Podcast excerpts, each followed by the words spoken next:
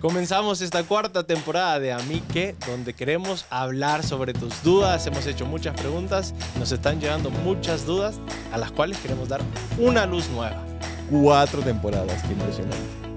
Sí, recuerden, eh, tenemos la dinámica del abogado le- del diablo que se sienta aquí en el centro. Entonces no crean que el padre que se siente en el centro siempre tiene muchas dudas o ya está perdiendo la fe. No, es su rol del abogado del diablo.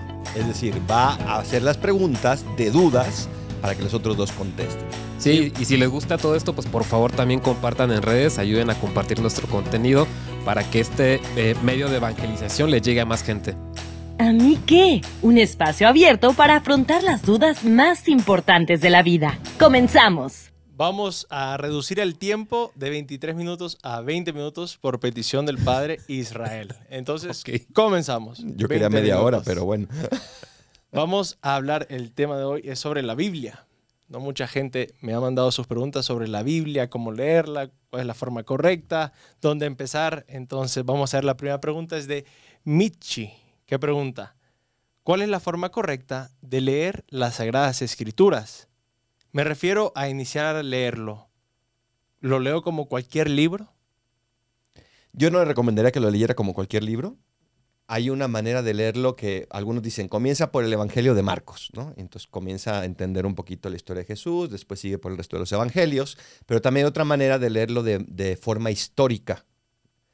La manera de hacerlo tienen el Jeff Kevins, hizo como una línea del tiempo histórico y te, te va diciendo qué libros leer de acuerdo a la época en que se va desarrollando, ¿sí? porque no todos los libros es un, es un desarrollo histórico. Entonces él te va diciendo qué libros, qué capítulos para leerlo como una historia. También está el podcast que se está basando precisamente en eso de Bible in a Year, que también está en español, la Biblia en un año, y ahí lo puedes comenzar a leer también de esa manera. ¿Y por qué, por qué sugirieron también comenzar por Marcos o por qué por un evangelio? Porque Marcos es el evangelio más sencillo, ¿no? el, más, el más simple, el más eh, chiquito, el más directo. Entonces, algunos cuando le preguntan eso, dice, comienza por ahí para que te metas y puedas leer una historia sencilla, simple y no se te haga tan complicado como a lo mejor el Evangelio de Juan, que es precioso, pero tiene unas reflexiones teológicas más, más profundas. Sí, y el, y el, o sea, nosotros lo leemos como cristianos y saber que a final de cuentas todo el Antiguo Testamento, que es muy amplio, es más amplio que el Nuevo, eh, pues está enfocado a, a Jesús. Entonces, por eso también yo creo, ¿no? El comenzar por el Evangelio de Marcos, que te dicen, ok, vas a encontrar muchas profecías, te las van adelantando, y cuando ya vayas al, al Antiguo Testamento ya sabes, ¿no? Como que, que estás buscando, qué profecías, ¿no? Las pistas, yo creo. Sí, yo le recomendaría, busquen la línea del tiempo de Jeff Kevins. Muy bien.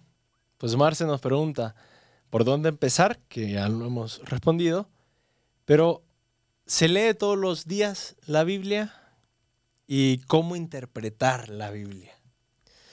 Yo creo que es bueno leerla todos los días, eh, de a poco a poco, ¿no? Como dice el padre, están estos podcasts que han salido de la Biblia en un año y nos van ayudando, nos van, nos van guiando porque, pues digo, son, son libros no solamente que tienen una cultura específica, muchos libros escritos para los judíos, pero están en su contexto histórico. Entonces, poco a poco ir complementando, pues no sé, con otros podcasts, con, otra, con otros estudios, y entonces vamos saboreando más, ¿no? También yo diría, eh, pues no es un libro que, que lees en cualquier momento, ¿no? O no es un audiolibro. ¿Por qué? Porque incluso, no sé, cuando estás leyendo poesía, pues no lees o no escuchas poesía en el coche. Normalmente la poesía es un momento especial de tu día, ¿no? Y agarras y te sientas y lo disfrutas. La Biblia no todo es poesía, pero sí es un, requiere como una frecuencia especial. Entonces, como ponerse en esa sintonía de que voy a leer en este momento del día, sea en la tarde o en la noche, cuando estoy un poco más tranquilo, y en ese momento dedicarle el momento, no, no solo para leerlo, sino para reflexionar los pasajes. Sí, a ver, si todos los días consultas tus redes sociales, si todos los días ves tu WhatsApp, tus mensajes de teléfono, pues ¿cómo no, cómo no ver los mensajes de Dios, no? A lo mejor si no quieres leer la Biblia de seguido, como preguntaba la primera, comienza a leer simplemente lo que se va a leer en la misa, que son una primera lectura, un salmo y el Evangelio. Comienza a leer eso y poquito a poquito te vas a ir también metiendo e interesando. Muy bien. Leo nos pregunta, ¿cómo entender bien ciertos evangelios? Hay unos que me confunden. Wow, eh, sí requiere, yo diría, un poco más de estudio, o sea, ya para entender a fondo, ¿no? Porque, por ejemplo, no sé, Mateo estaba escrito específicamente para los judíos, para que ellos creyeran que Jesús es el Mesías, ¿no? Por Ujú. si luego te vas a un evangelio, no sé, tipo Lucas, pues no escribió para los judíos, escribió para los paganos, ¿no? Entonces dices, bueno, si a lo mejor yo me considero no tan creyente, a lo mejor para mí es pues más apto que yo comience con Lucas porque me va a dar pruebas más, más factibles, digamos, el Evangelio de Lucas. Entonces, eh, pues puedes buscar algún comentario. Hay varios eh, comentarios, autores que, te van guiando en la lectura del Evangelio y ahí te van explicando, ¿no? Porque sí va a haber cosas que están muy escritas para los judíos y tú dices, pues, ¿qué tiene que ver? No sé, que había tinajas para las abluciones. ¿Qué son las abluciones? Entonces te tienen que explicar el contexto, contexto histórico y eso pues requiere un, un buen libro, ¿no? un buen guía. Sí, o a través de ese podcast que les digo, la, la Biblia en un año, te lo voy a ir explicando poco a poco no hay que pensar que estamos leyendo un libro que se acaba de escribir. Estamos leyendo un libro que se escribió hace miles de años, el que menos hace pues casi dos mil años que se escribió el último, el Evangelio de Juan. Estamos leyendo unos libros que se, que se escribieron para esas épocas, por gente de esa época, y por lo tanto tenemos que aprender ese tipo de palabras, ese tipo de circunstancias. Parece al inicio un poquito más complicado de lo que es, ¿no? Es como todo. Comienzas a leerlo y te vas metiendo en ese mundo y hasta que ya lo conoces más profundamente dices, ah, ya, ya entendí, ¿no? O sea, como cuando comienzas a aprender inglés. Pues sí cuesta, pero ya después le vas agarrando un poquito más, ¿no? Como cuando sabes de fútbol y dices, no le pude al Necaxa, o sea, es imposible. Porque siempre así, no. No, fíjese, algo que yo me acuerdo que me ayudó mucho, ya estaba yo en el seminario, leía las introducciones a cada evangelio, ¿no? Que no sé, escoges la Biblia de Jerusalén. Hay muchas ediciones de la Biblia. A mí me gusta mucho la Biblia de Jerusalén, que es, muy seria o tiene muchas notas al, pie de página también. Y al inicio de cada evangelio y de cada libro de la Biblia te da una introducción y te dice en qué año fue escrita, para quién fue escrita, por qué, en qué periodo. ¿no? Entonces te ayuda mucho, no sé. Por ejemplo, voy a decir un ejemplo. Eh, el, el, primer libro, que es el Génesis, pues no fue el primer libro en escribirse precisamente, sino que se escribió durante el exilio en Babilonia, muchos miles de años después, cuando el pueblo pues está desterrado y están reflexionando sobre su historia y de dónde vienen y están desanimados porque están prisioneros en otro lugar entonces dice, no, es que venimos de Dios y Dios nunca nos olvida. Y entonces se escribe el Génesis. Pero, por ejemplo, esto lo lees en una introducción al libro del Génesis y dices, ah, ok, voy a, ahora entiendo, ¿no? Por qué ciertas palabras, por qué ciertos detalles que desde el inicio mencionan que si va a haber un exilio, que si va a haber un Mesías, pues así lo vas entendiendo, ¿no? Entonces buscar esas introducciones. También hay unas Biblias específicamente para jóvenes. También. Hay una Biblia para jóvenes muy buena que la venden en cualquier librería católica y trae muchas introducciones, muchos comentarios que sin duda les pueden ayudar a ir entendiéndolo. Tengan paciencia, o sea, tengan paciencia, pero es una riqueza enorme que no se pueden perder. No, pues están respondiendo a todas las preguntas ya. Carlos nos dice, ¿cuál traducción al español de la Biblia es la mejor? Y una segunda pregunta, ¿cómo debo prepararme para leerla? Muy interesante. Wow. La mejor traducción en español, no sé, más bien es a ti como persona, en qué etapa estás. Por ejemplo, si eres joven, esta Biblia para jóvenes está muy buena. Si vas en un, en, un, como con la intención de estudiar, meterte más a fondo, yo siento que la Biblia de Jerusalén, que es la que yo utilicé en teología, y te digo, tiene muchas introducciones muy buenas, algunas más largas que otras, eh, pero los pies de página te explican muchísimas cosas. Entonces, pero también hay varias traducciones de la Biblia de Jerusalén. Hay unas más antiguas y otras más nuevas. Yo siempre voy por la más nueva, ciertamente. exacto, o sea, porque sí, sí actualiza un poquito más el lenguaje, ¿no? Sí. Luego también está la Biblia de América, que no es lo mismo que la latinoamericana. La Biblia de América es muy buena, es de la editorial Verbo Divino, si no me equivoco. Esa es muy buena. La latinoamericana, no tanto. Mejor la Biblia de América. El, escuché, hablando de estas traducciones, eh, escuché que el que escribió El Señor de los Anillos, Tolkien, eh, que él sabía muchos idiomas, ¿no? Era un dotado. Eh, él hizo la traducción del libro de Job para el inglés, ¿no? Para la Biblia de Jerusalén en inglés. Entonces, si pueden leer el libro de Job en inglés en la Biblia de Jerusalén, está muy bien traducida por, por, Tolkien y es muy una traducción muy viva, ¿no? Ah, sí pueden. Dato cultural. Pero ¿cómo se debe preparar uno para leerla? Yo recomendaría que hagan una lección divina. Es decir, es decir, una lección divina es una lectura orante de la Biblia. O sea, estás hablando con Dios. Entonces, lo primero es ponerte en presencia de Dios. O sea, Señor, quiero hablar contigo, me pongo en presencia, invoco al Espíritu Santo. Entonces, es esa disposición a escuchar. ¿no? Si yo voy a hablar con alguien, pues lo primero que tengo que estar dispuesto es escucharlo. Y muchas veces simplemente queremos leer rápido y que nos den la respuesta. No, espérate, escúchalo y escuchar conlleva tiempo. Cuando quiero tener una conversación profunda con alguien, me doy el tiempo. Entonces, disponte a escuchar, primero. Segundo, lee Yo le llamo así, ¿qué dice? Entonces, lee, ¿qué dice la Biblia? Simplemente entiende lo que dice eso. Por ejemplo, llenaron 10 tinajas. ¿Sabe lo que es una tinaja? Si no, no te preocupes, no hay prisa. Vete a buscar qué es una tinaja y entiéndelo. lee, entiéndelo. Entonces, ¿qué dice? Segundo, perdón, tercero, ¿qué me dice? Entonces ya, ¿qué dice? ¿Qué me dice a mí? Me dice, por ejemplo, las bodas de Caná, que a veces se me acaba el vino y no tengo fuerzas y que tengo que ir a Jesús y a María. María, ayúdame, intercede ante Jesús. y ahí viene, ¿qué le digo? Le respondo, María, intercede ante Jesús, siento que mi bien está acabado, siento, etcétera, etcétera. Y finalmente, ¿qué hago con esto? Es muy sencillo. ¿Qué dice? ¿Qué me dice? ¿Qué le digo? ¿Y qué hago? Muy bien. Es un método de oración aprobado por la iglesia, la lección divina. La lección divina. No, muy buenas preguntas para leerla. Y otra vez, o sea, dense el tiempo, dense el tiempo. Si se quedan en el primer paso porque nada más tienen 5 o 10 minutos, no importa.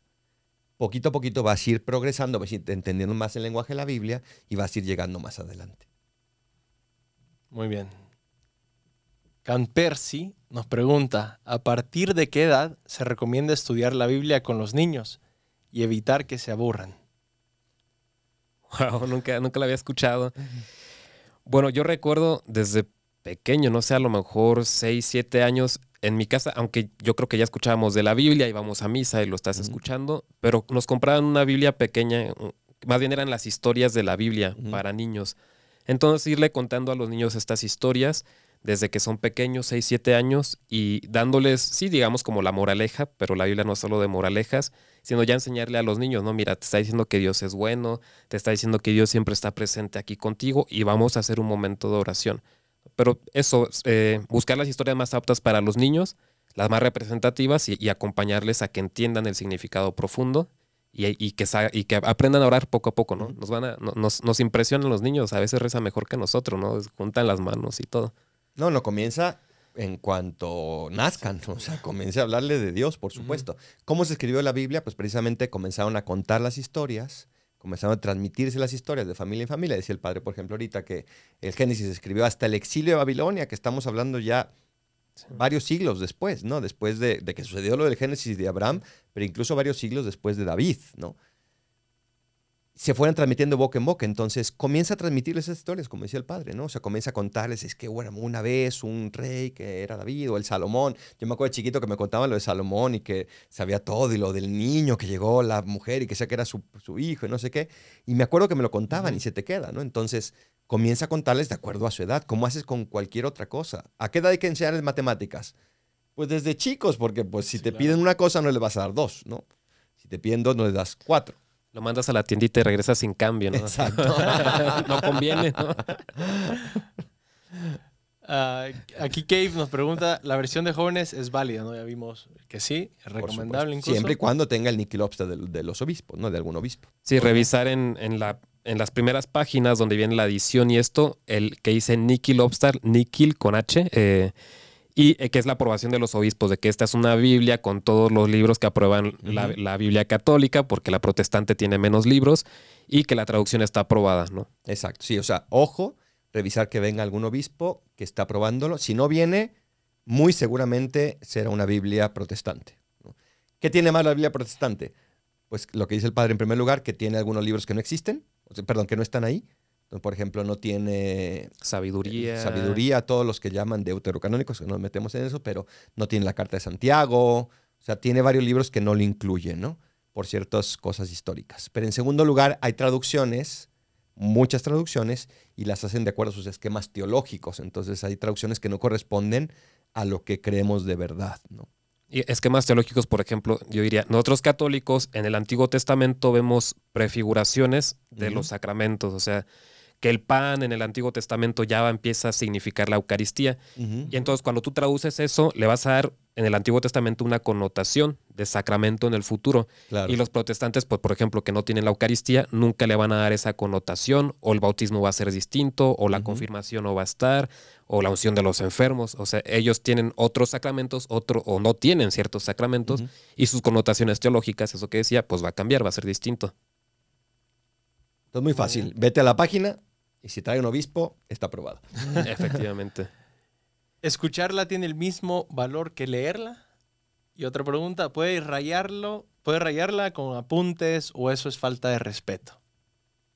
Te recomiendo que la rayes todo lo que quieras, porque no rayarla con, con garabatos, sino rayarla en el sentido de resaltar la frase que te gusta, apunta una luz que, tu, que, que tenga. Yo tengo, por ejemplo, hay una Biblia que la, la, compré cuando comencé a estudiar teología y comencé a apuntar todo lo que decían en las clases, lo que a mí me llamaba la atención, comencé a subrayar ciertas frases. No es una falta de respeto porque lo estoy haciendo precisamente para conocer más a Dios a través de esto. No, no estoy manipulando la palabra, sino que estoy profundizando en la palabra. Sí. ¿Y escucharla y leerla tiene el mismo valor o...?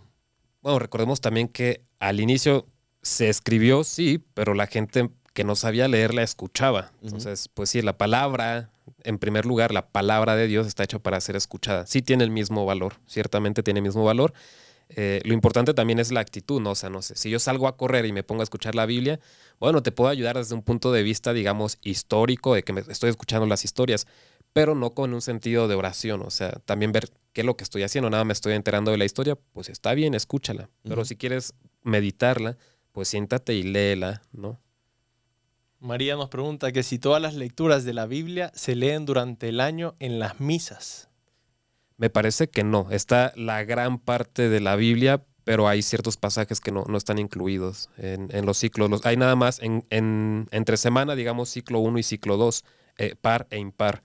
Y no se alcanza a leer todo. Y ya los domingos hay ciclo A, B y C, que, que abarcan, creo que sí, los evangelios sí están todos. Cada letra es un año cada letra es un año, efectivamente. Y ahorita, por ejemplo, este año acabamos de empezar el ciclo C.